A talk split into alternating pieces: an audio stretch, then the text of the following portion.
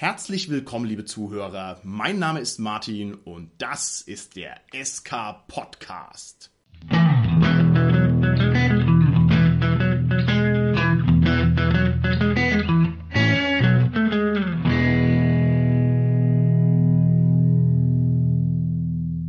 Das Thema unserer heutigen Folge ist die Dreieichkon 2019, die jetzt zum Moment des Ausstrahlens dieser Folge eine gute Woche hinter uns liegt. Und mit mir im Studio ist diesmal nur mein ganz persönlicher Convention Consultant. Und wer könnte das anders sein als der Richard? Hallo Richard. Ah, der Richard hier. Lieber Richard, wir werden heute ein neues Folgenformat ausprobieren und müssen erstmal gucken, ob das so funktioniert. Und zwar ist es immer ein ganz glücklicher Umstand, dass ich ja meinen Bachelor in Temporalmagie habe. Hm, in Temporalmagie. ja, in Temporalmagie. Und du wirst auch gleich draufkommen, warum das so ein glücklicher Umstand ist. Und zwar befähigt mich das, einen Außenreporter loszuschicken. Und zwar, obwohl wir jetzt hier im Studio sitzen. Das ist cool, oder? Hey, wie machst du das denn? Tja, das sind so die Geheimnisse. Und dieser Außenreporter, da muss man ein bisschen aufpassen. Also dieser Außenreporter, der ist ein bisschen ein Hotshot ein junger Kerl, sieht noch ziemlich gut aus, aber hat nichts als Flausen im Kopf. Wir müssen mal gucken, ob der seinen Job so gut macht. Ich habe mir gedacht, wir benutzen für die Dreieich 2019 diesmal als Außenreporter den Vergangenheits-Martin. Den Vergangenheits-Martin? Ja, der ist auf jeden Fall jünger. Der ist auf alle Fälle jünger. Und ich habe mir gedacht, bevor wir jetzt hier in die Details reingehen, was die Dreieich angeht und noch ein bisschen über den Rahmen sprechen, schicken wir den jungen Mann doch einfach mal los, einfach auf die Straße draußen vor der Dreieich und der soll mal den Erstbesten, den er trifft, ansprechen und ihm ein paar Fragen zur Convention stellen. Ist das eine gute Idee? Ich finde, das klingt super. Okay, dann Vergangenheits-Martin, lauf los! Ich stehe hier im Außenbereich der Dreieichkon und habe einen Überraschungsinterviewgast vor mir stehen mit dem ich nicht gerechnet hätte. Und zwar ist es der Richard, seines Zeichens der Organisator der MWC, der größten Eintageskon Deutschlands. Stimmt es? Dies ist korrekt, Martin. Wahnsinn. Richard, es ist mir eine große Ehre, dich zu treffen. Es ist mir eine große Ehre, dich zu treffen. Es ist mir auch eine große Ehre, dich mal außerhalb unserer normalen Aufnahmesessions zu treffen. Ich wollte dich fragen, du bist einer der Menschen, die das mit einiger Akkuratesse und Fachkompetenz beantworten können. Die Dreier-Ich-Con, wie sie dir heute aufgefallen ist, wie würdest du die einschätzen? Wie würdest du die verorten im Gesamtbild der Cons in Deutschland? So sag mal so von der Größe her, von der Menge der Pen-and-Paper-Runden und diesem ganzen Rollenspielleben, das sich darum herumkranzt. Ich bin auf jeden Fall hellauf begeistert. Also die Dreieich hat über die Zeit wirklich nochmal richtig zugewonnen. Und es könnte sogar sein, dass sie die größte Pen and Paper Rollenspielcon Deutschlands sind. Ehrlich? Denkst du, das ist die größte Pen and Paper Rollenspielcon Deutschlands? Ich hatte nämlich auch den Eindruck. Also wir waren heute sehr viel früher da als sonst. Das heißt, ich habe diesen ganzen Eingangsflow der Leute mal gesehen und das wusste ich nicht, wie viel Andrang da ist und ich wusste auch nicht, wie gut es organisiert ist. Würdest du mir zustimmen, dass die ihren Laden gut im Griff haben? Ich bin von der Social Media Abteilung von der Dreieich sehr, sehr begeistert und die hatten über 250 Runden und das ist ja mal ein Wort. 250 Runden, das ist echt spektakulär und ich bin auch begeistert, wer alles da ist. Also die Dreieichkon ist nach wie vor ein Szenennexus, wo man wirklich jedem über den Weg läuft und ich hoffe, dass ich jetzt hier im Laufe der Convention noch viele Leute für ein Interview gewinnen und begeistern kann. Lieber Richard, was sagst du denn hier zu meinem VIP-Pass, der dich hier gerade anlacht? Ich bin schon ziemlich neidisch, weil ich keinen VIP-Pass habe, obwohl ich heute eine Laudatio für den Schweinfurter Fantasy Festival gehalten habe. Aber es ist schon sehr, sehr beeindruckend. Es ist sehr beeindruckend. Lieber Richard, wieso hast du denn im Gegensatz zu mir kein VIP-Ticket, obwohl du eine Laudatio auf das Schweinfurter Fantasy Festival gehalten hast? Weil ich halt inkognito da bin. Wenn ich für den SK-Podcast unterwegs gewesen wäre, hätte ich natürlich bestimmt auch eins bekommen. Vielen Dank für das Lob. Lieber Richard, du warst bei der Preisverleihung von Nerds gegen Stefan. Kannst du da vielleicht noch ein, zwei Sätze dazu sagen? Die ist leider an mir vorbeigezogen. War das eine gute Sache? Also ich finde die Preisverleihung sehr, sehr schön. Es war schade, dass nicht alle Preisträger dabei waren, aber die Laudatoren waren sehr gut und es war eine super Stimmung. Das ist ja von dem Blog nerdsgegenstefan.de. Hat denn der Philipp Lohmann, der das Ganze initiiert, auch noch ein, zwei Sätze dazu gesagt? Wie hat der das denn gemanagt und gemacht? Also der Philipp hat das wirklich sehr gut gemacht. Er hatte halt für jeden Bereich einen Laudator gehabt. Ich habe ihn natürlich aus Versehen Stefan genannt, wie es halt so ist. Freudscher Versprecher, wo ich ihn schon seit Jahren kenne. Ja und er hat die ganzen Zahlen präsentiert und, und der Philipp hatte 2500 Leute, die für diese ganzen Preise unterzeichnet haben und das war schon immens. Kannst du mir vielleicht noch gerade die Preisträger nennen? Gibt es da welche, die dir noch in Erinnerung sind? Also ich weiß nicht mehr alle, aber ich weiß noch, dass die DSA Einsteigerbox einen Preis bekommen hat und ein Abenteuerspiel von DSA gewonnen. Und natürlich hat System Matters paar Preise abgesahnt mit Abenteuergestalten und ähm, so schwer die tiefe See, so tief die schwere See. Alas, the Awful Sea, ein Titel wie Sand und Seide auf alle Fälle. Ein Produkt, das einen Blick lohnt und wir werden auch heute nochmal mit System Matters sprechen. Das heißt, ich werde da also auch noch ein paar Informationen zu generieren versuchen. Gut, lieber Richard, vielen Dank für deine fundierten Einsichten. Ich habe zu danken. Ja, Wahnsinn. Da hat der Vergangenheits-Martin ausgerechnet den Vergangenheits-Richard getroffen auf der Straße. Was ist denn das für ein komischer Zufall? Ja, temporale Paradoxen, würde ich sagen. Hm? Lieber Richard, der Gegenwart, der du jetzt hier neben mir im Studio sitzt, mit der Distanz von einer Woche, die hinter uns liegt, kannst du noch mal so ein bisschen deinen Eindruck von der Dreieich in ein paar Worte fassen. Hat es dir gut gefallen? Also ich fand die Dreieich gewaltig. Also ich bin ja seit vielen Jahren dort gewesen und dieses Mal waren sie auf jeden Fall wirklich, wirklich groß. Ja, das hatte ich auch den Eindruck, dass da ganz viele Leute da sind. Und ich hatte auch den Eindruck, dass die Leute auf der Dreieich alle extrem gut drauf waren. Also ich fand es unglaublich entspannt und schön locker und die Abläufe haben gut funktioniert. Also auch in der Nachbetrachtung jetzt mit einer Woche Distanz muss ich sagen, das war wahrscheinlich einer meiner schönsten Dreieichs. Mhm. Und zwar nicht zuletzt deshalb, weil einfach so viele nette Leute da waren. Das hat also von hinten bis vorne gut funktioniert. Ich könnte mich an keinen Punkt erinnern, wo ich mich irgendwie drüber geärgert hätte. Lieber Richard, wenn jetzt jemand unserer Zuhörer die Dreieich nicht kennt, könntest du ganz kurz mal zusammenfassen, warum man die Dreieich aufsuchen sollte? Also was ist die Dreieich ganz präzise auszeichnet im Vergleich zu anderen Rollenspiel-Conventions? Also sie ist auf jeden Fall die größte Pen-and-Paper-Convention Deutschlands. Das ist ja schon mal ein Wort. Ehrlich? 260 Runden hatten sie. Stimmt, okay, gut. Dann sind sie natürlich im besten Raum überhaupt, nämlich im SK Podcast Land. Lieber Richard, wir dürfen das SK Podcast Land nicht zu groß ausdehnen, sonst fürchten sich andere schwächere Podcasts noch vor uns. Na, man kann schon mutig sein, finde ich. und auf jeden Fall ist sie sehr herzlich und sie macht auf jeden Fall viel, um Stimmung zu erzeugen. Und es ist irgendwie auch vor allem ein unglaubliches Szenetreffen. Wir hatten es auch in anderen Folgen über die Conventions schon mal angesprochen. Wenn man irgendwelche Rollenspielschaffenden treffen will, seien es Zeichner, seien es Verlagsleute, seien es Autoren. Ich finde, die Dreieich ist immer der Ort, wo man eigentlich sich darauf verlassen kann, dass die Leute da sind. Hm es ist halt irgendwie trotz allem, auch wenn wir sagen, sie liegt sehr gut in Deutschland, trotz allem irgendwie noch eine süddeutsche Con, muss man schon auch sagen. Also jetzt von Berlin zur Dreieich zu Gurken, ich glaube, das ist auch autobahntechnisch gar nicht so ohne, oder von Hamburg her zu fahren.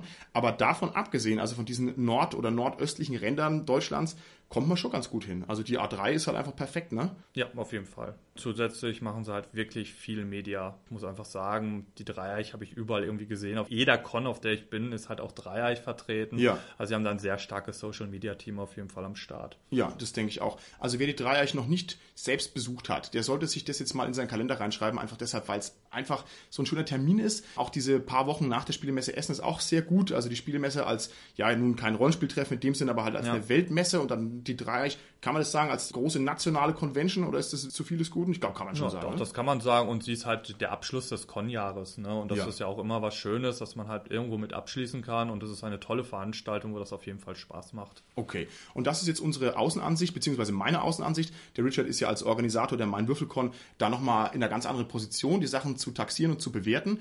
Ich denke mir, wir müssen jetzt ganz dringend mal den Vergangenheits-Martin losschicken und müssen mal jemanden von der Dreieich selbst befragen, wie die ihre eigene Convention einschätzen. Und insofern würde ich sagen, Martin der Vergangenheit, los, such dir jemanden. Los geht's. Ich stehe hier im goldenen VIP-Bereich der Dreieichkon, den außer mir bisher kaum noch einer zu Gesicht bekommen hat. Und mein Interviewgast an diesem Ort ist der Toni von My Fantasy World. Hallo Toni. Hallihallo. Der Toni ist einer der zentralen Organisatoren der Dreieichkon und der spinnt hier die Fäden im Hintergrund. Und ich würde gerne von dir wissen, weil du also die Perspektive hast von hinter dem Vorhang, wie läuft die Dreieichkon dieses Jahr? Bist du zufrieden damit? Ja, absolut zufrieden. Wir haben dieses Jahr zwei, drei neue Sachen ausprobiert, die natürlich an einer anderen Stelle noch gehakt haben, wie es bei neuen Sachen halt immer der Fall ist. Aber wir lernen daraus für die nächsten Jahre. Aber grundsätzlich sehr, sehr gut angelaufen. Zuspruch ist sehr gut. Und ja, aktuell nur zufriedene Leute bisher gesehen. Ja, und da kann ich mich also anschließen. Das ist nämlich auch mein Eindruck. Ich bin jetzt auch schon ein bewährter Dreieichgänger. Das heißt, ich bin also hier auch schon seit, was weiß ich, wie viele Jahren, sieben Jahren oder sowas. Und ich habe nicht nur den Eindruck, dass es möglicherweise die größte Dreieichkon ist, die ich bisher gesehen habe, sondern es geht auch echt wie Butter. Also da wir ja diesmal ein bisschen eine Premium-Behandlung bekommen haben, ich habe ja also einen wunderschönen VIP-Pass. Ich muss es erwähnen, weil unsere Hörer draußen an den Empfangsgeräten, die können den halt nicht sehen. Also in jedem Interview muss ich jetzt darauf hinweisen. Das hat also alles wunderbar funktioniert. Magst du vielleicht ein bisschen erzählen, was für Neuerungen jetzt hier ihr auf die Beine gestellt habt von denen du schon gesprochen hast. Ja, ähm, und zwar haben wir angefangen, uns ein bisschen weiter zu digitalisieren. Also wir hatten bisher immer schon die Möglichkeit, ein Online-Check-In sozusagen zu machen für die Spielleiter. Die haben vorher Ticket zugeschickt bekommen und die wurden einfach nur eingescannt und sind direkt ins Con-System gelaufen, sodass wir immer einen Überblick hatten, wer ist aktuell im Haus, schon von Spielleitern her und von den VIP-Gästen. Das haben wir jetzt weiter ausgerollt, auch für Gäste im Vorverkauf, dass dort auch die Tassen und Tickets vorbestellt werden können, sodass wir dort quasi eine Art Fast-Check-In jetzt eingerichtet haben, mhm. der bereits vor dem normalen Eröffnungstermin um 10 Uhr schon eingecheckt werden kann, sodass um 10, wenn die Toren öffnen, einfach noch durchgelaufen werden muss, keiner mehr an die Kassen hängt sondern schon direkt angegriffen werden kann. Es war limitiert auf 100 Stück, die innerhalb von 10 Tagen alle weg waren. Ähm, was uns natürlich sehr freut, ja, und zeigt, dass es gut angenommen wird. Und eine zweite Neuerung, wie Martin gerade schon angesprochen hat, ist so ein bisschen der Media Hub, den wir dieses Jahr pilotieren von My Fantasy World. Wenn wir ein bisschen ausprobieren an die Jungs und Kollegen hier, die das auch sehr gut mitmachen. Vielen Dank an der Stelle schon mal, dass ihr euch dort zur Verfügung stellt. Okay, vielen Dank. Ich habe jetzt gerade dieses wunderschöne Wort pilotieren im Kopf. Das ist ja großartig. Ja. Also ich werde hier quasi gerade aktiv pilotiert. Ja, richtig, wow, genau, wow, richtig. Ja. und zwar haben wir einen Raum eingerichtet, der ein bisschen abgeschottet ist, wo es ruhiger ist, wo ihr in Ruhe aufnehmen könnt, wo ihr euch netzwerken könnt, zusammenstellen, wo wir ein bisschen, ja, ein bisschen Ruhephase bringen, dass ihr nicht im ganzen Stress die ganze Zeit auch aufnehmen müsst. Was natürlich auch schön ist, im Hintergrund die Con-Geräusche hört, damit man weiß, dass auf einer Con ist und nicht irgendwo im Studio. Aber manchmal ist es halt doch ganz sinnvoll, gerade wenn es mehrere Leute sind, doch mal einen ruhigeren Raum zu haben, um sich zurückzuziehen. Und den haben wir hier eingerichtet um einfach diese Möglichkeit zu bieten. Okay, sehr schön. Wir vom SK Podcast, wir nutzen ja den alten Trick, dass wir immer ein Bierzelt aufnehmen und dann sagen, es wäre eine Con. Ja, insofern, nun ja. Für uns als Gäste ist so eine Con ja im Prinzip wie Weihnachten und Ostern zusammen. Das heißt, man geht hin und kann alles spielen, was man will, trifft alle Leute, die man treffen will und lebt sozusagen einen Tag Rollenspielleben pur. Wie viel Stress und Aufwand ist so eine Convention für dich? Also körperlich ja anstrengend, keine Frage. Es ist aber, wie jemand anders gestern schön gesagt hat, es ist Seelenurlaub. Ja, einfach mal komplett abschalten, zwei Tage, drei Tage komplett einfach aus der normalen Welt rausgerissen werden, alle Anrufe ignorieren, die sonst so kommen und einfach nur mal crazy mit den Leuten, die auch crazy sind, Spaß haben. Und ja, natürlich ist es anstrengend, viel Vorbereitung, ist wochenlange Vorbereitung, ähm, die Sachen wirklich zum Laufen zu bringen. Aber es ist, wie gesagt, körperlich anstrengend, aber ein absolutes Seelenheil. Ja. Also du hast es gesagt, Seelenurlaub, da habe ich natürlich sofort die Alarmglocken für Nekromantie ganz laut am Schrillen, aber werde ich dann später überprüfen, inwieweit wir uns in diesem Bereich befinden. Würdest du sagen, die Dreieichkon ist dieses Jahr größer als sonst? Weil mein Eindruck ist es, aber mein Eindruck kann sich täuschen. Ja, ja, ist sie. Ich habe noch keine belegten Zahlen, von daher kann ich jetzt aktuell noch nicht zu sagen, aber dadurch, dass wir das Infinity-Turnier aus dem normalen Raum raus ins Merkur, in die Tagungsräume verlegt haben, sind das alleine schon mal 100 Leute, die mehr Platz geschaffen mm. haben und Tabletop nimmt natürlich mehr Platz weg. Ja. Das heißt, dort, wo eigentlich zwei Platz hatten, haben jetzt aktuell, sag ich mal, vier bis fünf Leute Platz. Das heißt, das wirkt natürlich noch mal mehr. Ja. Und dafür ist es drin ja immer noch, sag ich mal, entspannt von der Menge ja, her, ja, obwohl wir mehr Platz haben. Ja. Ich denke schon, dass wir einiges an mehr Leuten da haben. Ja. Okay, also vielleicht gibt's ja dann auch nochmal im Nachklang noch ein paar Zahlen. Das ist dann auch sehr interessant. In welcher Größenordnung befinden wir uns hier gerade? Also wie viele Besucher hat denn die Dreieichkon insgesamt? Nur ganz grob. Ganz grob liegen wir so zwischen 1200 und 1500. Okay, wow, das ist ja riesengroß. Ja. Seid ihr die größte Con in Deutschland? Nee, die EUSO würde ich nicht sagen. Kommt ein bisschen darauf an, wie man die ja. Zahlen so sieht, wer wie welche Zahlen, sag ich mal, rechnet. Aber mit dem Nordcon, mit dem Feencon ist, sind wir auf jeden Fall mit einer der Top 4 ja. ähm, großen Conventions. Und ihr habt natürlich vor allem die beste Lage in Deutschland, das muss man auch sehen. Also hier kann man auch einfach herfahren aus jeder Richtung und es ist niemals so ein Riesendrama wie zum Beispiel Hamburg, was sicherlich auch sehr schön ist, aber was zu weit weg ist. Ja, okay, lieber Toni, dann bleibt dir noch das Schlusswort, die großen Worte an die Rollenspielnation. Was möchtest du noch loswerden? Was liegt dir auf der Seele?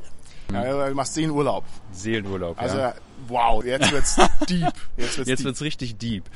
Ja, ich würde eigentlich ganz gerne vielleicht mit unserem Leitspruch My Fantasy World aufhören.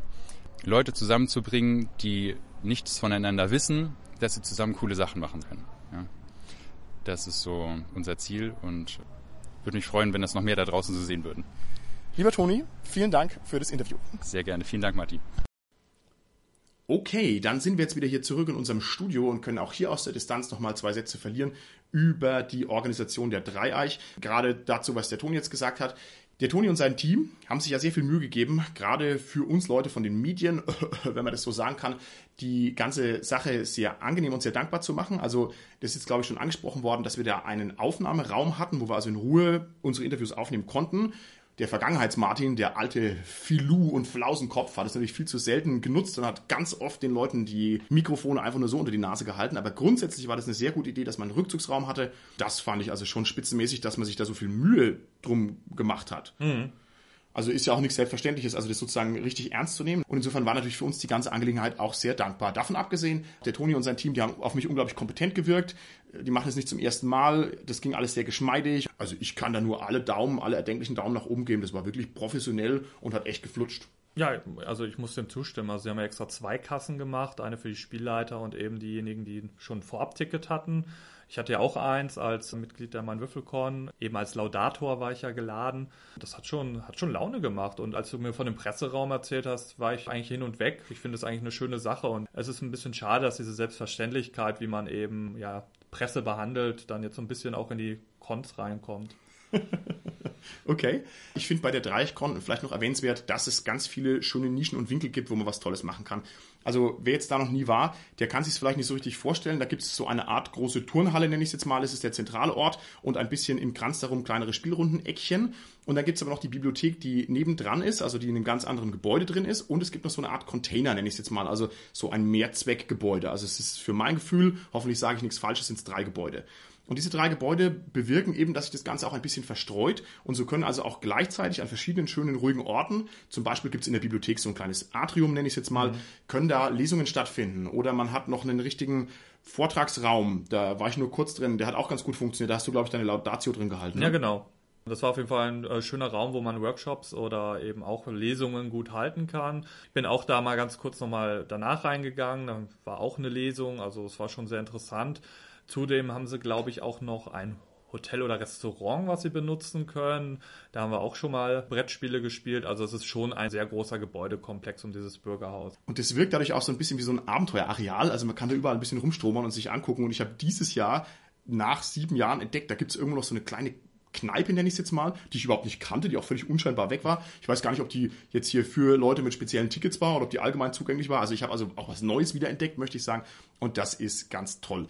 Ich habe nachgefragt. Mein Eindruck war, dieses Jahr waren weniger Brettspiele. Das wäre irgendwie letztes Jahr größer und breiter angelegt gewesen. Ja.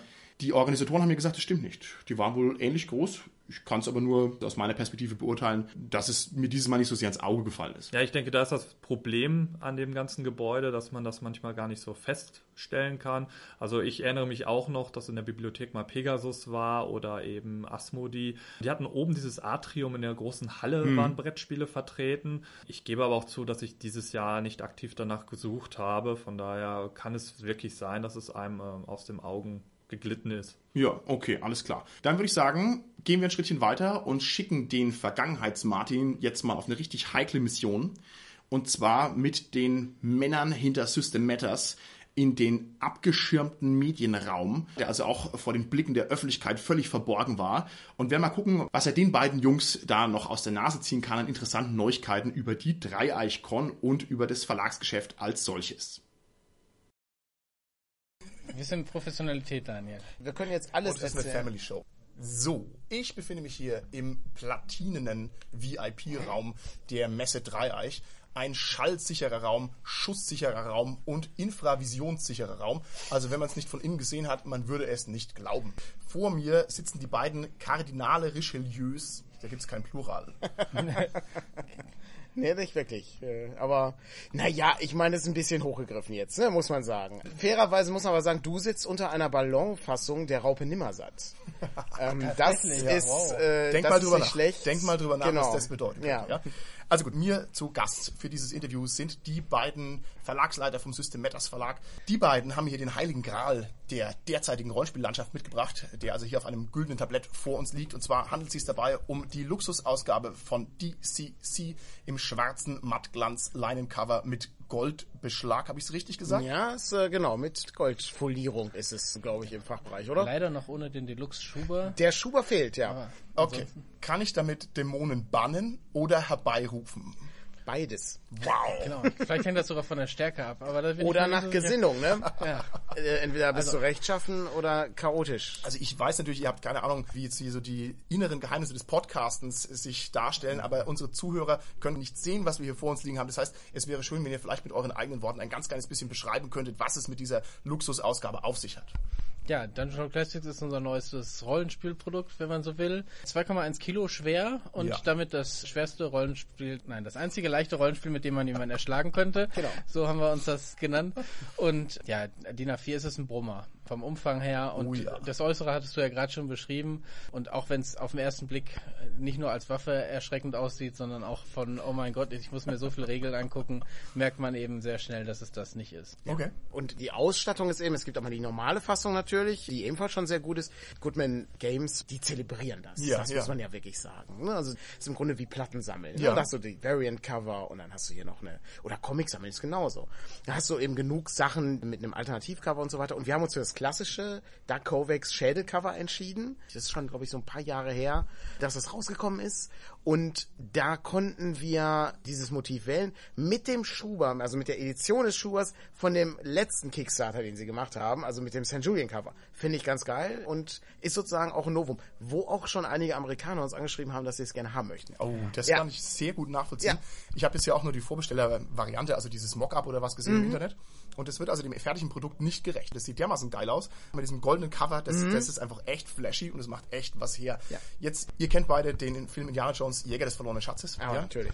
Was würdet ihr tun, wenn jetzt Indiana Jones like auf euren Stand zugehen würde würde also austauschen in einer katzenartigen, panthergleichen Bewegung diesen Prototyp des Luxus DCC-Buchs gegen einen Autoreifen? Ich könnte eine sehr böse Antwort geben. Und zwar könnte es natürlich sein, dass, dass die Verlagsinhaber dann hinter dir herrollen, wie der Stein. Als hey, hey, Moment mal, wir sind hier, erst ist es hier Rollenspiel-Convention, hier da keine ist Gerichtsgags halt so. ja, gegen niemanden. Das, das ist ja das Einzige, was ich absolut meine, nicht okay ist. Ist, ist, ist, ist, genau, ist, ist hier für jeden von uns selbstironisch. Insofern, da sind wir einfach großzügig zu uns Eier. Hey, ihr seid okay, ich bin okay. Ah, wir sind alle, wir sind alle, gut. Man ist ja auch hinterher rollend hinter einem Journalisten okay. Das ja, ja, richtig, genau. Ja. Auch, auch heißt halt auch Rollenspiel. Genau. Ja, das passt alles gut zusammen. Das ist eine sehr gute, ja, wir dürfen den Gag aber auch nicht überstrapazieren. Genau. Ich glaube, ich fände das ja geil. Also man könnte ja so Sachen bauen, ne? Also könnte es irgendwie das Ding da drauf und dann geht dieser Sockel so runter. Also könnte man ja, so gagmäßig ja. könnte man was machen, wie diesen Automaten, den wir haben. Da müssen wir mal überlegen. Aber da das eben das einzige Exemplar ist im Moment, was sich hier in unserer Nähe befindet, ja. muss ich leider enttäuschen.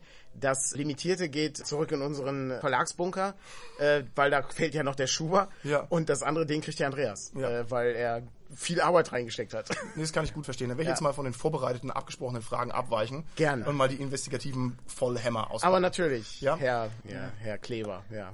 Wisst ihr, dass Smirking Dragon Spielleitertraining auf Island anbietet? Äh, tatsächlich habe ich noch nicht von gehört. Nee, das, aber es ist ein interessantes Konzept. Ja. Vielleicht kann man dafür Fördergelder kriegen. Wäre eine Idee. Wäre das auch was für uns, Patrick? Ja, so, du wolltest doch vielleicht so ein System Matters Masterclass oh, oder das, so. Das stimmt, ein, äh, der Workshop, ja, richtig. Ja. Also dann seid froh, dass ich euch jetzt darauf hingewiesen habe, damit ihr noch rechtzeitig den Federhandschuh ja. aufgreifen und zurückschmettern könnt. Dankeschön, ja. Ja, ja. Gut, okay. Dann geht's direkt weiter.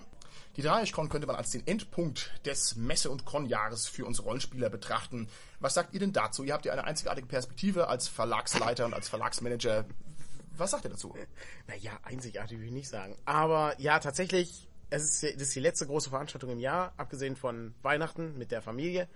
Aber ähm, ich würde schon sagen, das ist die einzige Con, die so groß ist in Süddeutschland, glaube ich. Ja. ja das ist äh, ja. schon eine relativ große Veranstaltung hier. Wir werden ja auch gerne mal eingeladen auf andere Veranstaltungen. In Würzburg hatten wir jetzt zum Beispiel noch hier auf der Con ein Gespräch. Aber im November, immer drei Wochen nach der Spielemesse ungefähr, ist das auf jeden Fall mit einer der größten Veranstaltungen, ja. Und ja, das Jahr ist ziemlich anstrengend, weil es gibt dann doch ziemlich viele Veranstaltungen, auf denen man dann ja. ist. Und seien es auch nur so Tagesveranstaltungen wie eben gerade das Rollenspieltag. Also ich meine, da machen wir ja auch irgendwie was. Ne? Ja. Also ich finde es ganz beeindruckend, wie rührig ihr seid und dass ihr da tatsächlich überall ja. seid. Und nun fehlt euch ja auch ein bisschen die Manpower von einem großen Verlag. Also ja. ihr schultert das ja alles selber.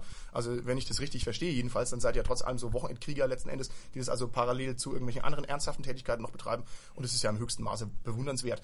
Ich muss aber dazu sagen, Würzburg, da würde ich an eurer Stelle nicht hingehen, weil es ist der Home-Turf von einem anderen mächtigen deutschen Podcast. Ja. Ah, ich verstehe. Und die sind bissig, habe ich gehört. Aha, sehr gut. Also okay. nur, dass ihr da also auf der Hut seid. Ja, das hatten wir auch schon im Hotel heute Morgen gesehen, dass ein anderer Verlag noch in unserem Hotel Ja, das stimmt, wir genau. Wir hatten, genau. Das ja. Nicht, dass das noch irgendwie gegen uns ja. verwendet wird. Genau. Okay, gut. Dann die letzte Frage. Ich bin der Meinung, dass wir jetzt gestandene Mannsbilder, die wir hier rumsitzen, uns mittlerweile auf dem Zenit unseres Rollenspiellebens befinden. Ich möchte, dass ihr mir vehement widersprecht. Ja, ich habe mein Rollenspielleben hat ja vor drei Jahren eigentlich erst richtig begonnen. wow, dann bist du ein Karrierist. Nein, nein. Also Hut ab. Nein, nein, also, das, das nein, aber eine, eine, neue, eine neue Instanz meines Ich, ich wollte wollt gerade sagen, ne, du hast, du hast hier die sieben gezeichneten Kampagne durchgespielt. Ja, stimmt. Über Damit hat man eigentlich Jahre. Alles, hat man eigentlich alles gemacht, was ja. man im Rollenspiel machen kann, oder? Da machst du nichts mehr. Da machst du, da machst du nichts mehr, das sehe ich. Das ja. ist ein hartes Stück Arbeit, glaube ich. Jetzt noch die Kampagne für Schatten des Dämonen führst. Und ja, und dann sorry, hast du, dann bist du durch. Was will man dann noch machen? Ja, stimmt. Das ist schwierig. Berge des Wahnsinns hattest du, glaube ich, angefangen, ne? Nee, ja, stimmt. Könnte ich auch nochmal machen. Ja. Orient Express, habe ich angefangen, Orient Express auch Klassiker. da sind wir über ja. Wien nicht rausgekommen, aber das, äh, nicht über Wien, über Venedig, aber das ist ja. momentan ja eh ja, unter stimmt. Wasser. Das stimmt, ja. Ja, schwierig, ich weiß gar nicht. Also ich erlebe ja immer wieder noch als Neuaspekte innerhalb dieses Hobbys Sachen, so professionell irgendwie diese professionell in Anführungszeichen diese Verlagsgeschichte zu machen, ist nochmal was völlig anderes als zum Beispiel nur supporten oder mm. nur zu spielen. Mm. Finde ich irgendwie ganz interessant, also lernt man irgendwie nochmal neue Sachen. Haben die euch eigentlich einen Schlüssel gegeben für diesen Hochsicherheitsraum oder sind wir jetzt hier eingeschlossen und kommen hier nicht mehr raus? Weil ich glaube, die hören uns nicht schreien, wenn wir hier schreien. Ich glaube, dass wir hier durchaus ja, wir ja, geschützt sind noch. Ja, aber wir haben ja noch ein bisschen Verpflegung und so. Ja, wenn wir uns halt von zwei Tüten Chips, zwei Tüten Chips Chupa Chups. Ja, und, und, Bier offensichtlich. Oder sind die oh Dosen Gott, Nee, die sind schon leer. Ach, okay. Ja, die sind leer. Das Wasser wow. ist da. Wasser, Wasser ist da, aber Bier ist leer. Ja, das Also VIPs auf so einer Convention sind echte Assis. aber, aber hallo. Okay, gut. Gut, dann abschließend vielleicht noch meine Frage, die Dreieichkon im Spiegel der Jahre. Also jetzt mal einen Blick drauf geworfen. Ich weiß, die geht noch einen Tag. Aber wie ist denn euer Gefühl für die Dreieichkon? War das eine gute Con? Was hat euch da besonders gefallen? Was ist euch besonders ins Auge gefallen? Ja, ich glaube, das ist für uns mal so ein bisschen schwierig. Wir sind jetzt das dritte Mal hier erst. Ja, ja doch schon. Das dritte Mal. Ja, ja. Wir sind immer so ein bisschen größer geworden. Der ne? Verlag also, existiert ja auch erst seit genau. Also drei von daher ist es noch schwierig abzuschätzen, so. aber ich habe schon den Eindruck, dass das hier weiter sich gut entwickelt. Okay, Moment, Moment, Moment, Moment. Die Dreieichkon ist der Nexus der Szene.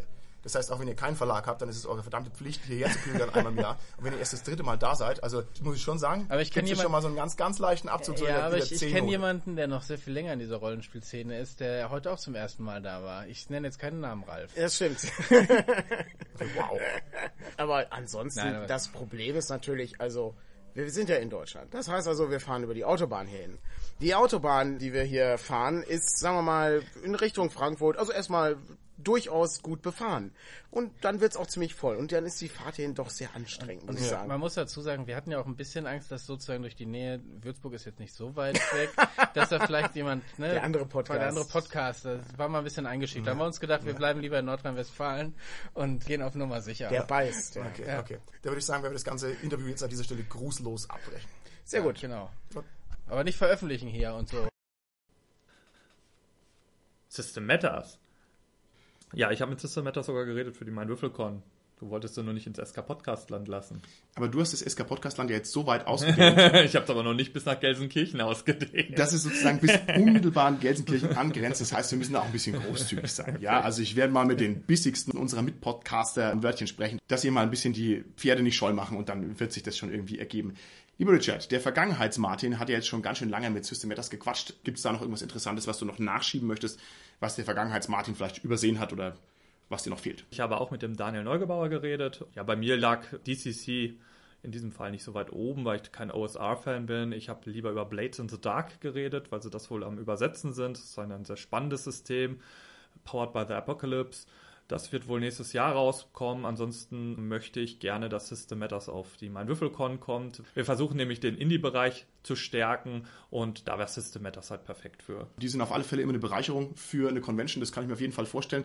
Wie man natürlich sagen muss, DCC Indie-Bereich, also ne, DCC ist weltweit wahrscheinlich das viertgrößte Rollenspiel. Ich habe auch das erst nicht glauben können, aber der John Goodman hat es gesagt. Das heißt, da sind 500.000 Grundregelwerke schon verkauft worden weltweit, was natürlich eine Hausnummer ist, mein lieber Herr Gesangsverein. Also ich konnte es auch gar nicht glauben, aber da gibt es Video-Interviews, wo er das behauptet jedenfalls. Ich persönlich hatte mich noch eingedeckt mit der kleinen Reihe von System Matters, wo ich nämlich sagen muss, da hatte ich schändlicherweise noch ein paar Lücken. Ich hatte mir also besorgt ein ruhiges Jahr, dann Star Cross, dieses Beziehungsding, das sah sehr lustig aus. Dann dieses Briefschreiber-Rollenspiel, dessen Namen ich mich jetzt nicht auszusprechen traue, also vielleicht Quill oder Kill, das sah auch sehr gut aus. Also das heißt, ich habe mich da schön durchgestöbert und ich muss auch nochmal ganz allgemein sagen, also das ist immer ein großer Spaß, einfach zu System Matters hinzugehen. Es sind lauter liebe Leute und man kann sich also kaum anderswo auf so einer Convention lustig und informiert unterhalten wie mit denen. Und ich freue mich natürlich sehr, wenn die auf die MWC kommen sollten. Also ich fand es auf jeden Fall sehr schön, dass sie eben ein paar Preise abgestaubt haben beim Stefan. Ich habe leider nicht mit dem Andreas Melon reden können. Das hätte ich gerne gemacht wegen dem Abenteuergestaltenbuch, weil ich das sehr gut finde. Auf jeden Fall äh, war eine sehr große Gaudi und ich kann eigentlich nur das bestätigen. Wir werden vielleicht zu dem Abenteuergestalten vom Andreas Melon auch noch eine Folge machen. Müssen wir mal gucken,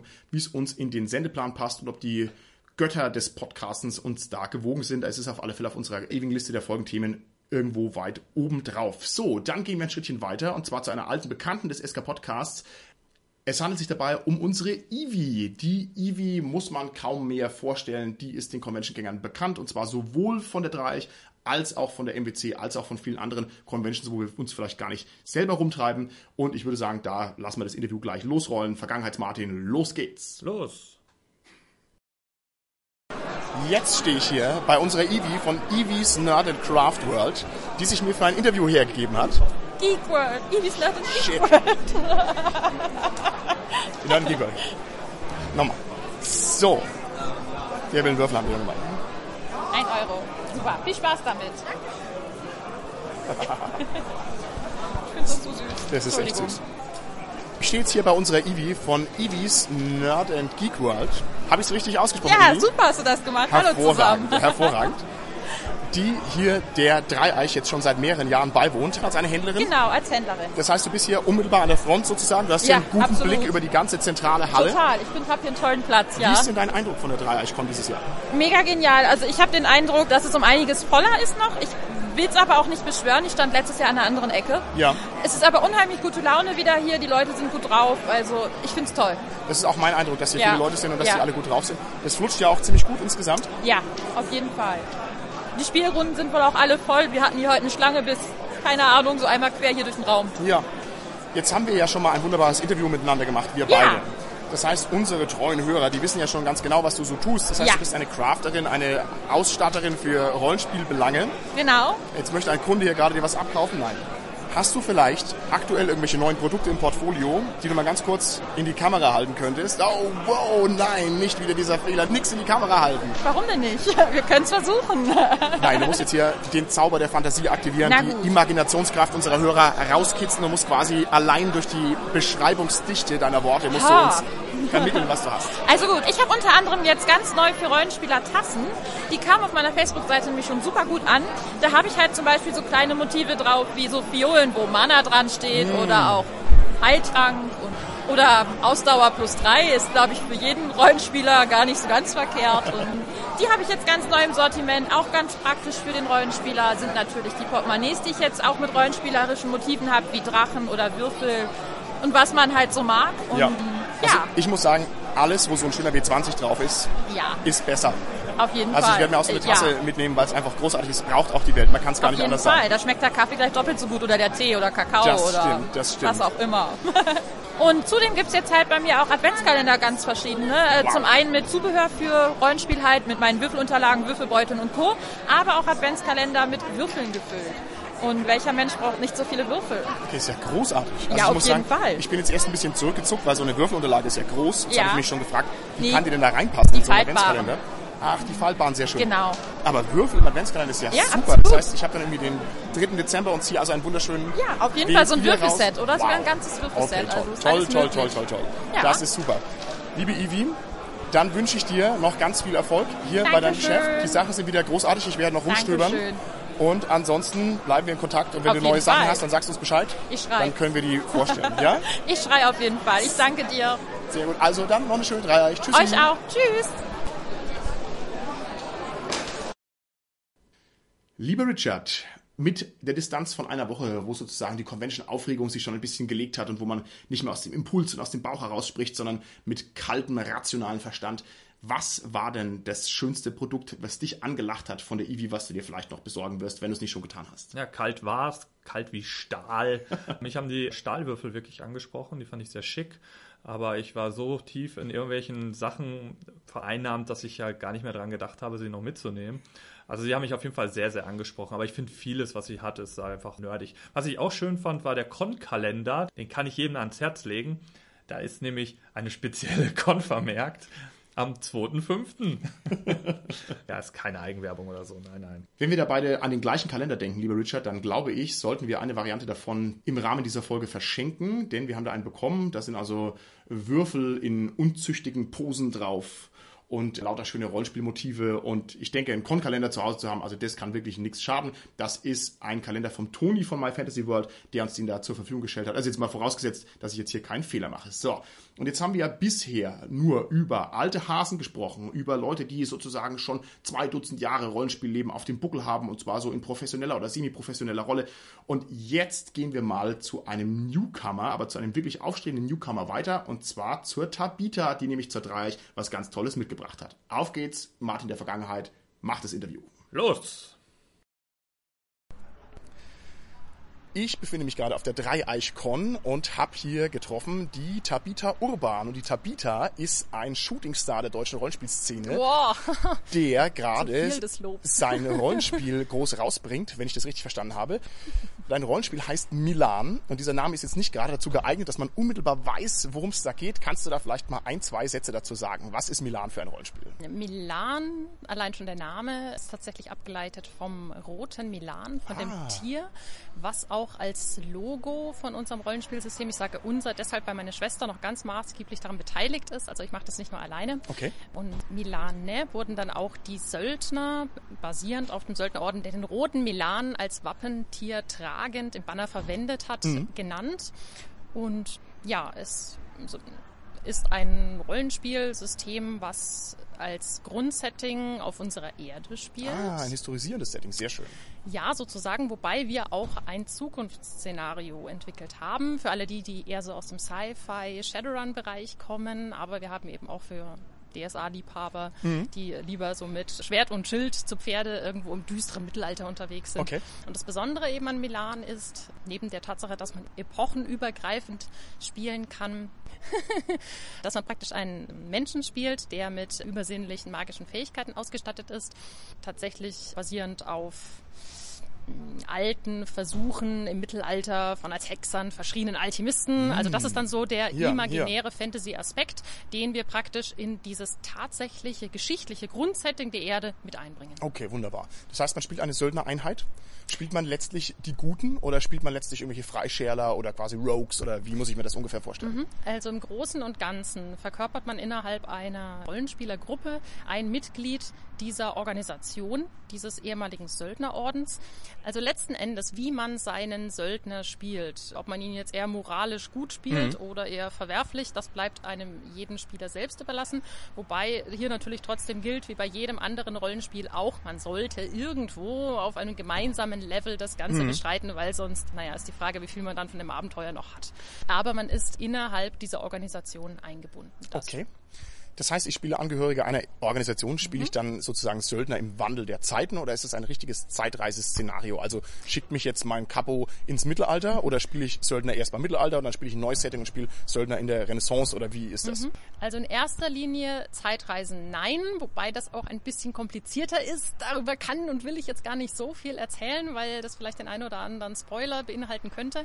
Ähm, generell ist es aber so, dass man praktisch die Söldner im Wandel der Zeit spielt. Okay. Also ganz am Anfang äh, eben noch basierend auf einem äh, Söldnerorden, der dann im Laufe der Zeit und der Zukunft eigentlich immer mehr zu so einer Art, ich sag mal, Dienstleistungsorganisation heranwächst. Also man hat da so die unterschiedlichsten ähm, Berufe dann praktisch auch Okay. und, und ist dann eigentlich weniger Söldner als vielmehr, ja, wie gesagt, ein Dienstleister, der dann irgendwo einen äh, Job erledigt und Okay, sehr dafür schön. bezahlt wird, mehr oder weniger. Liebe Tabita, ich sehe dich seit vielen Jahren auf diversen Cons. Das heißt, ich kann also aus erster Hand bestätigen, dass es ein Rollenspiel ist, das auf alle Fälle schon mal So. Im heißen Wasser der Realität gebadet wurde. Das ist also schon oft getestet worden. Du hast also schon ganz viele Spielrunden damit gemacht. Ja. Wie waren denn da so die Feedbacks dazu? Was sagen denn deine Kunden? Tatsächlich hat sich das eingeschlichen, sage ich mal. Es war am Anfang eigentlich eine, ja, eine ziemlich freundeskreisinterne Angelegenheit und dann hat sich das irgendwie so ergeben, dass ich auf Conventions, auf die ich auch schon seit Jahren gegangen bin, äh, als ich noch gar kein Milan irgendwie ähm, angeboten habe, hat sich das so ergeben, dass ich da Demorunden leiten konnte und dann auch mit, ich sag mal, fremden mhm. Gesichtern, mhm. also die nicht direkt aus dem Freundeskreis waren.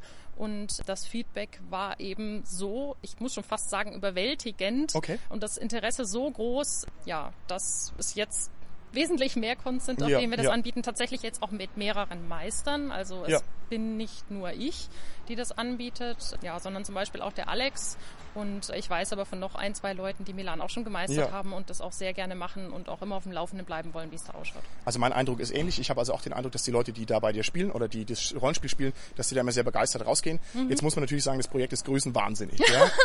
also Tabitha, ich, es tut mir leid, dass ich derjenige sein muss, der das jetzt hier den Spiegel vorhält. Also sich hinzustellen und zu sagen, ich mache ein Rollenspiel, ich bringe das groß raus, ja, ich stemme das quasi allein, das ist so schön groß und wahnsinnig. Ja, das kann man hey. eigentlich nur super finden. Aber ganz allein mache ich es ja nicht, um Himmels Willen. Also wenn ich dann nicht meine Schwester hätte und den Alex, der uns da ganz, ganz, ganz viel unterstützt seit ein paar Jahren, ähm, dann wäre es nie da, wo es jetzt eben einfach ist. Und okay. dann würden mich gar nicht so viele Leute darauf ansprechen. Und das ist natürlich schon unglaublich viel wert. Nein, ich spöttel jetzt natürlich ein bisschen, aber eigentlich meine ich, dass sich natürlich der Zauber des Entrepreneurs umweht, dass du also die Sachen hier durchziehst, dass du also sagst, mhm. das ist ein krasses Projekt, das ist ein schweres Projekt mhm. und du bist aber dann nicht zu feige davor, sondern du sagst, du machst es jetzt und bringst es jetzt und das finde ich mhm. also schon mal von sich heraus hochgradig löblich und kann dir also nur allen Erfolg wünschen. Und ich würde vorschlagen, dass wir da mal noch ein ausführlicheres Interview machen bei Gelegenheit, wenn sich das sehr, anbietet. Sehr ja, mhm. weil also ich kann es nur nochmal bestätigen. Also die Leute, die mir da ein Feedback geben, die mhm. sagen, es ist ganz großartig. Und also das ist doch toll, ne? wenn du auch hier als mhm. Ungebundener das machst, wenn du nicht irgendwie bei den großen Verlagen mit dabei bist. Mhm. Das kann man ja nur toll finden. Also liebe Tabita, das werden wir im Auge behalten. Der SK Podcast ja, wird da mit einem kritischen Blick dabei bleiben. Ja, mhm. und dann bedanke ich mich an der Stelle für das Interview. Ich bedanke mich auch, Martin. Danke. So, und da sind wir auch schon wieder zurück in der Gegenwart und zurück in unserem Studio, lieber Richard. Die Tabita war auch schon oft auf der MWC. Kannst du das denn bestätigen, was wir jetzt hier besprochen haben im Interview, und zwar, dass der Eindruck der Spieler durchweg ein sehr guter ist? Auf jeden Fall. Tabita war ja dieses Jahr sogar mit einem Stand bei uns vertreten und war auch bei der Podiumsdiskussion dabei. Und die seit Jahren ist sie sozusagen Stamm-SLerin bei uns. Also man kann halt sagen, sie gehört quasi zum Team schon dazu. Ich habe gehört, es gibt sogar eine richtige Milan-Sekte, das heißt also so eine Art Rollenspiel-Groupies, die ihr da auf den Conventions immer auflauern und hoffen, dass die da mal eine Runde aushängt, damit sie sich dann gleich eintragen können. Ich hoffe, es ist nicht ganz so schlimm. Nein, so ganz so schlimm ist es nicht. Aber sie hat wirklich Leute zu diesem Spiel begeistert und es gibt wirklich viele Fanboys und Girls im SK Podcast Land, die dieses Spiel einfach sehr, sehr gerne spielen. Das kann man wohl so unterschreiben. Neben dem Rollenspiel gibt es natürlich auch noch andere Laster, denen vor allem ich fröne und eins meiner Hauptlaster ist meine Gier nach Süßem. Ich für meinen Teil bin zum Beispiel ein rechtes Leckermaul und bin immer ganz begeistert, wenn ich auf Conventions die Sonja treffe und zwar von Sugar and Dice. Und nun könnte ich natürlich viel drüber sprechen, ich könnte aber auch erneut den Vergangenheitsmartin losschicken, der die Sonja zu ihrem coolen Projekt mal direkt selbst befragt. Los geht's, Vergangenheitsmartin. Los, los, los. Ich stehe wieder vor der Dreieichhalle und habe jetzt einen ganz besonderen Interviewgast. Und zwar ist es die Sonja von Sugar and Dice. Hallo Sonja. Hi. Liebe Sonja, du hast einen Traum für mich und einen Albtraum zugleich erschaffen, und zwar Würfel aus Zucker. Auf der einen Seite hervorragend, auf der anderen Seite, was fällt dir ein? Dann isst man ja die Würfel. Was ist da los bei dir? The Forbidden Snack, wie alle Leute immer schon sagen. Und dafür Shiny Click Clicks, die jetzt auch alle essbar sind ja, irgendwer muss es ja machen. Du hast völlig recht, irgendwer muss es wirklich machen. Also da stimme ich dir vollkommen zu. Wieso gerade du, wie bist du drauf gekommen, dass du gesagt hast, du steigst ins aufstrebende Business der Zuckerwürfelproduktion ein? Das war ein grandioser Zufall. Ich habe bei einer Wichtelrunde mitgemacht und jemanden gezogen, der super viele Sachen drauf hat. Und da war ich so, was kann ich denn vielleicht, was derjenige nicht kann? Und das ist halt mit Zucker arbeiten, weil ich das beruflich mache, da ich Konditorin bin. Wow. Und das seit 15 Jahren mache und dementsprechend okay. dafür die Hintergrundinfos habe, um mit Zucker zu arbeiten. Okay, ist ja grandios. Jetzt bist du natürlich hoffentlich auch Rollenspielerin oder bist du jemand, der fachfremd kommt und uns einfach nur Zuckerwürfel verkauft? Das ist nicht der Fall, ne? Du spielst auch so Rollenspiele. Nee, also ich spiele auch selber hauptsächlich D&D. Das habe ich oh, vor super. ein bisschen über zwei Jahren angefangen. Bin da auch ganz glücklich mit, höre auch so ein, zwei Podcasts, was es da drüber gibt, beziehungsweise schaue irgendwie so einen Stream. Sehr schön. Und ich habe noch nicht viel anderes ausprobiert. Vielleicht klappt das nochmal, aber es ist halt immer mit Zeit auch so eine Sache. Ja, ja, ja. Und von daher, aber ich fand Würfel schon immer ganz fantastisch. Sind sie auch. wunderschön. Endlich mal jemand. Und, und oh, wunderschön. Und ich bin einfach so froh, dass ich dadurch, dass ich jetzt D&D spiele, endlich einen Grund habe, welches einzukaufen. Okay, das ist sehr gut. Kannst du mir einen Würfel produzieren, der auf einer Seite klebrig ist? Ich meine, wenn er aus Zucker ist, sodass ich automatisch meine Crits würfel, wenn ich sie brauche. Da müsste ich sagen, was lebensmitteltauglich ist und was ich in so einen Würfel reinmachen kann. Das ist ja oft so ein Problem, aber ich glaube, das kann ich nicht mit mir vereinbaren. Okay, hast du vor, nach den Sternen zu greifen und hast du, keine Ahnung, schon Pläne für Battle Mats aus Zucker, Sichtschirme aus Zucker, Rollenspielbücher nur aus Zucker? Nee, ich glaube, das wäre ein zu großes Hygienerisiko, das lassen wir. Wir bleiben bei den Würfeln, die sind gut für Tee und Kaffee und vielleicht mal zum Rollen und Gegner und Kollegen und DM erschrecken. Habe ich schon tolle Geschichten gehört. Und ich glaube, Würfel sind erstmal gut. Ich denke auch, dass die sehr gut sind. Ich kann es auch jedem empfehlen. Wir werden es natürlich auch verlinken. Also die Würfel sehen nicht nur unglaublich putzig aus, sie sind vor allem auch ein Hingucker in dem Sinn, dass jeder erstmal sagt, ja was denn, Würfel aus Zucker ist ja komisch. Und dann sind sie auch noch sehr lecker. Das heißt also dreimal den positiven Trigger nach oben ganz hervorragend. Ja? Dann herzlichen Dank für das Interview. Ich danke dir.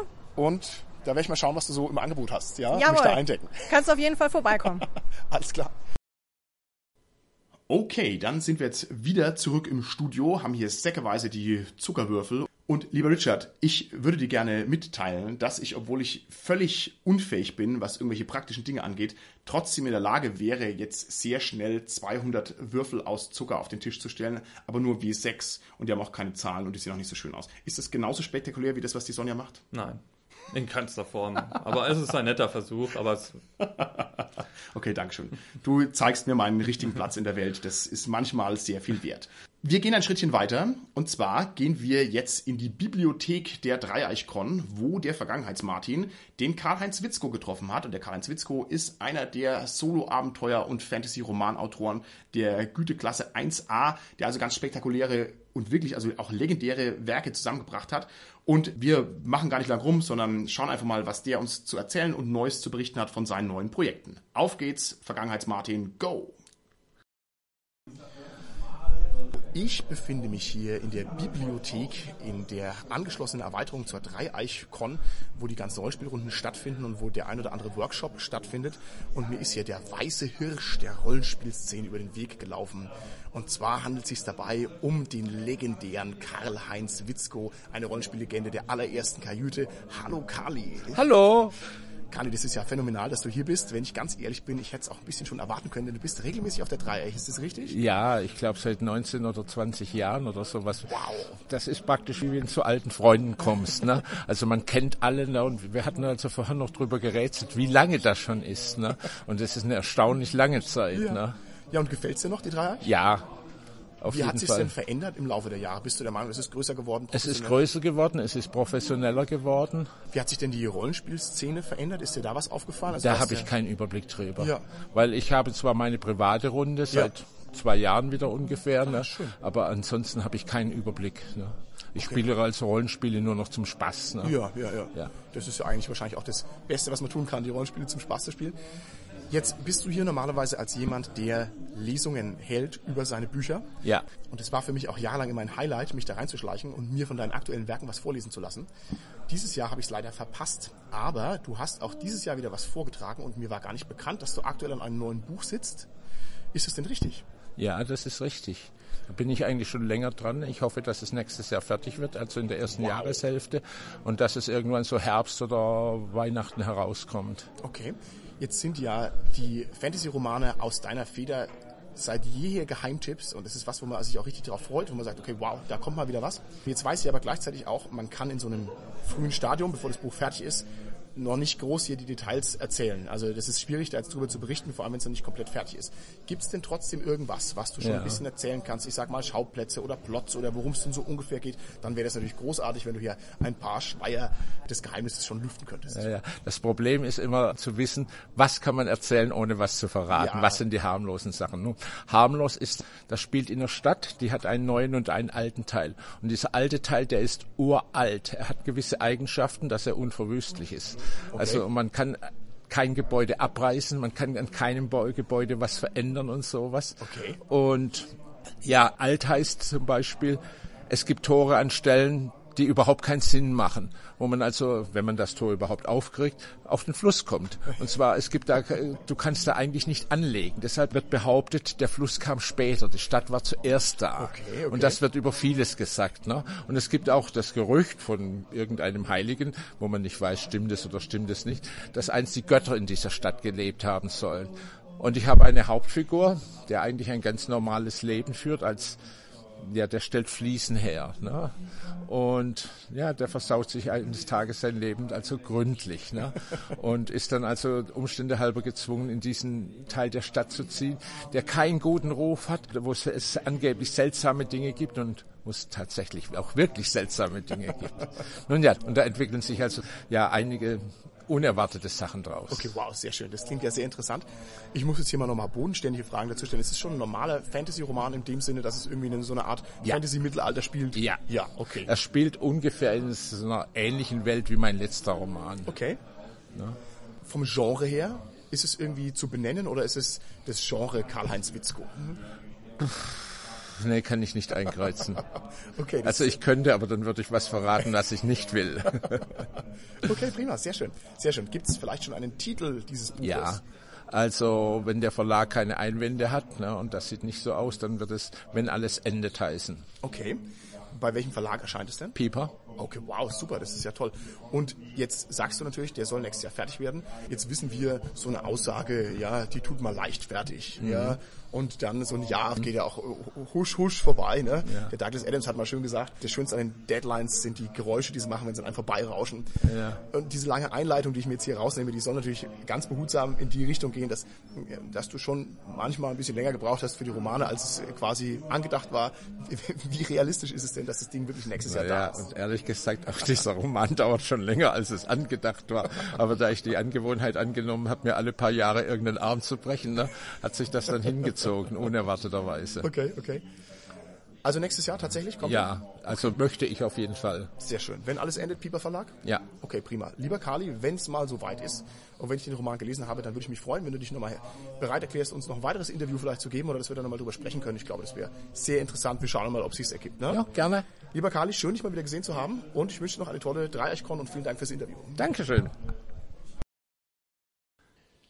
Gut, dann sind wir auch jetzt wieder zurück im Studio und wenn jemand noch ein Interesse daran hat, sich näher mit dem Kali zu beschäftigen, sei es deshalb, weil er den noch nicht so gut kennt und den mal kennenlernen möchte, oder sei es, weil er ein Fan aus alten Tagen ist und den Kali mal in einem längeren Interview gerne zuhören möchte, dann kann ich an dieser Stelle nur auf das Interview verweisen, das wir schon mal gemacht haben. Ich werde es in den Show Notes angemessen verlinken.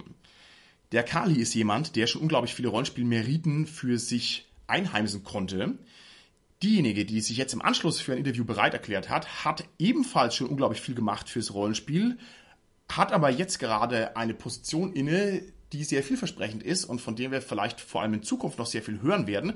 Und zwar handelt es sich dabei um die neue Chefredakteurin von Splittermond. Auch hier sage ich mal einfach ohne viel Umschweife, Mats ab!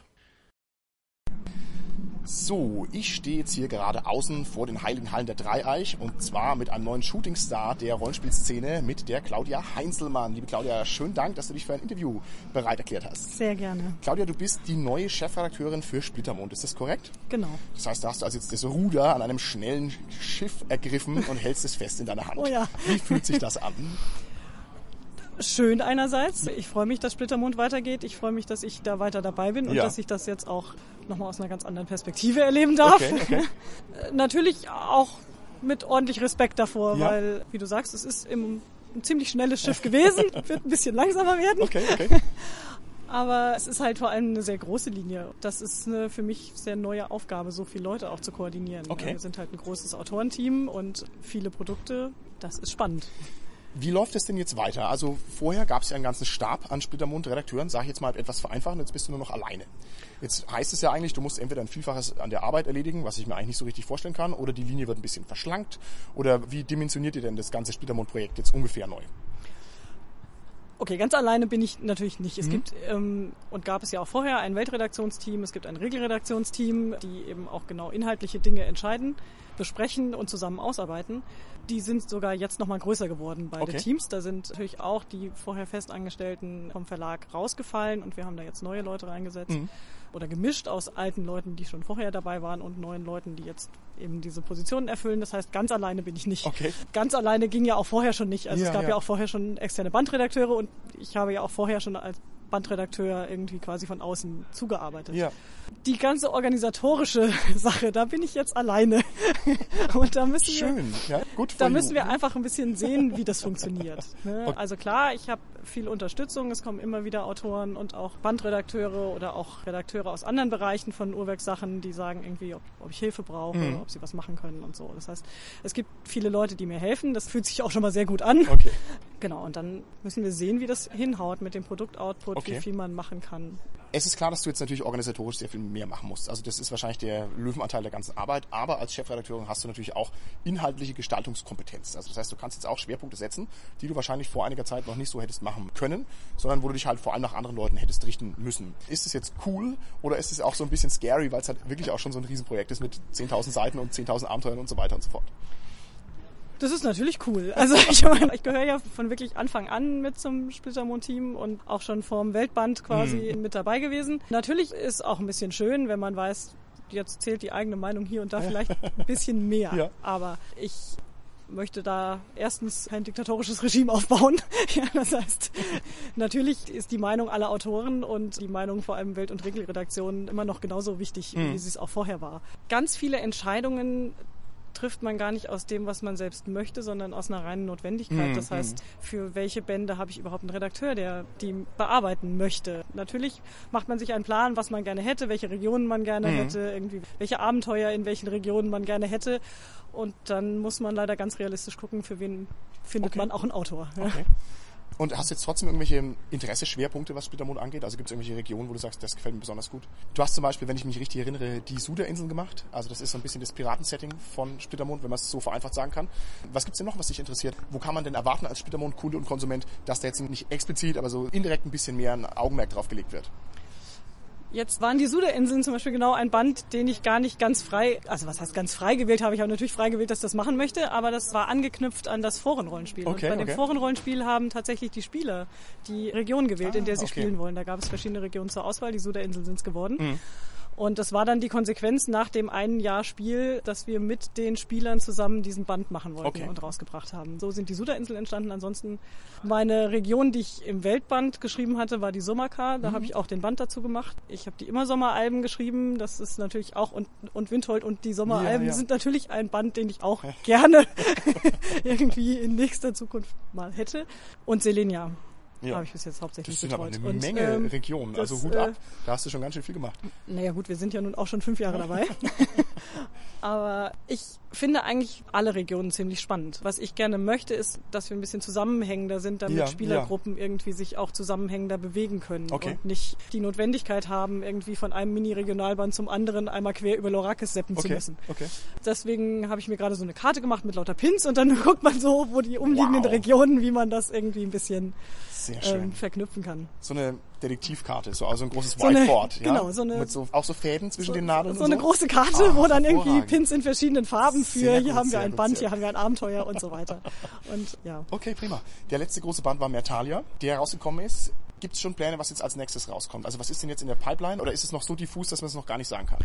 Nee, es gab ja Bände, die schon angefangen waren, die dann durch die Insolvenz erstmal auf Eis lagen. Man muss natürlich auch bei allem sagen, dass wir im Moment noch unter Vorbehalten mhm. arbeiten mhm. müssen, weil es immer noch sein kann, dass es vielleicht mit einem winzigen Prozentsatz doch nicht ja. klappt. Wenn das aber so klappt, wie wir uns das vorstellen, dann ist das erste, was im ersten Quartal rauskommt, die Wandernden Wälder mhm. als Mini-Regionalband quasi und dann erstmal zwei Abenteuer, also einmal Hexenkönigin dritter Teil, das okay. ist ja ähm, sag ich mal, fieberhaft erwartet, ja, weil man nun mal nach dem zweiten Teil direkt eigentlich den dritten braucht zum Weiterspielen. Ja. Und dann gibt es zwei verschiedene Einzelabenteuer, die in Arbeit sind. Da muss dann gucken, was zuerst fertig wird. Okay, alles klar. Abhängig. Gut, als ganz kleinen Mini-Teaser noch, was sind das für zwei Abenteuer? Wo spielen die? Das eine ist ein Abenteuer, das aus dem Abenteuerwettbewerb ausgekommen ist. Also im Sehr Auftrag schön. des Orakels war ja der Abenteuerwettbewerb und die Anthologie, die daraus entstanden ist. Und eins dieser Abenteuer ist zu einem großen Einzelabenteuer gemacht worden. Und das andere ist ein Abenteuer, das in Herates spielt. Also dann wieder. Ah, sehr schön. Also sind wir wieder in Dragoria, sind wir wieder in Selenia, sind wir bei mir zu Hause quasi. und äh, ja. Okay, liebe Claudia, vielen Dank für das Interview. Ja? Sehr gerne.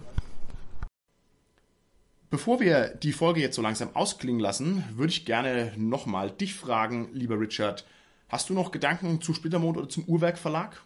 Ich war beim Stand vom Uhrwerk Verlag und ich fand, es hat einen sehr guten Eindruck gemacht. Alles war sehr geschäftlich, ähm, viele Bücher, viele Neuerscheinungen und ich habe auch gehört, dass neue Produkte angekündigt wurden. Also es wirkt so, als ob alles wieder am Laufen wäre. Genau, also wüsste man jetzt nichts von den Problemen vom Uhrwerk Verlag, der jetzt in der letzten Zeit gehabt hat.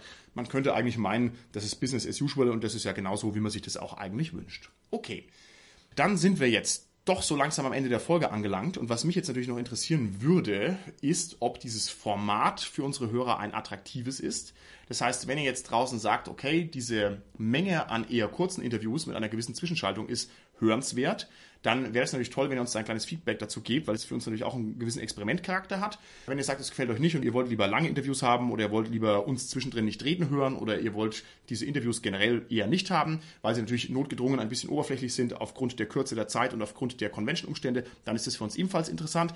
Ansonsten hoffen wir doch sehr, dass wir euch einen ganz kleinen Eindruck von der Dreieich-Con vermitteln konnten und ich denke, wie gesagt, wer es noch nicht auf sich genommen hat, einmal zur Dreieich zu pilgern, der sollte das doch wohl mal tun. Dann sind wir an dieser Stelle fertig. Bis zum nächsten Mal. Tschüssi. Ciao.